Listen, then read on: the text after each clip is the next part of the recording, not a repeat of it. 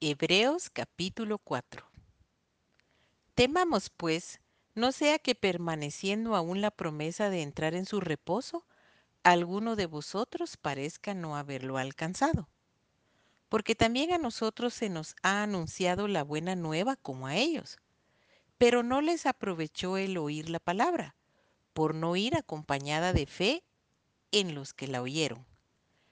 Pero los que hemos creído entramos en el reposo, de la manera que dijo. Por tanto, juré en mi ira, no entrarán en mi reposo, aunque las obras suyas estaban acabadas desde la fundación del mundo. Porque en cierto lugar dijo así del séptimo día, y reposó Dios de todas sus obras en el séptimo día. Y otra vez aquí, no entrarán en mi reposo. Por lo tanto, puesto que falta que algunos entren en él, y aquellos a quienes primero se les anunció la buena nueva no entraron por causa de desobediencia, otra vez determina un día, hoy, diciendo después de tanto tiempo por medio de David, como se dijo, si oyereis hoy su voz, no endurezcáis vuestros corazones. Porque si Josué les hubiera dado el reposo, no hablaría después de otro día por tanto, queda un reposo para el pueblo de Dios.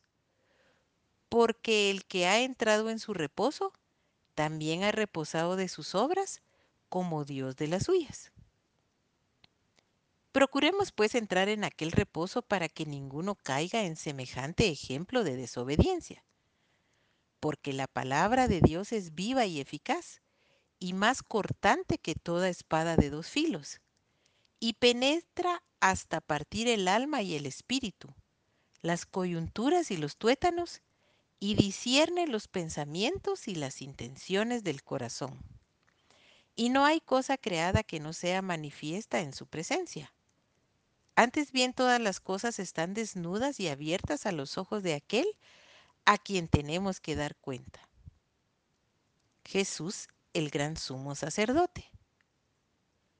Por tanto, teniendo un gran sumo sacerdote que traspasó los cielos, Jesús el Hijo de Dios, retengamos nuestra profesión.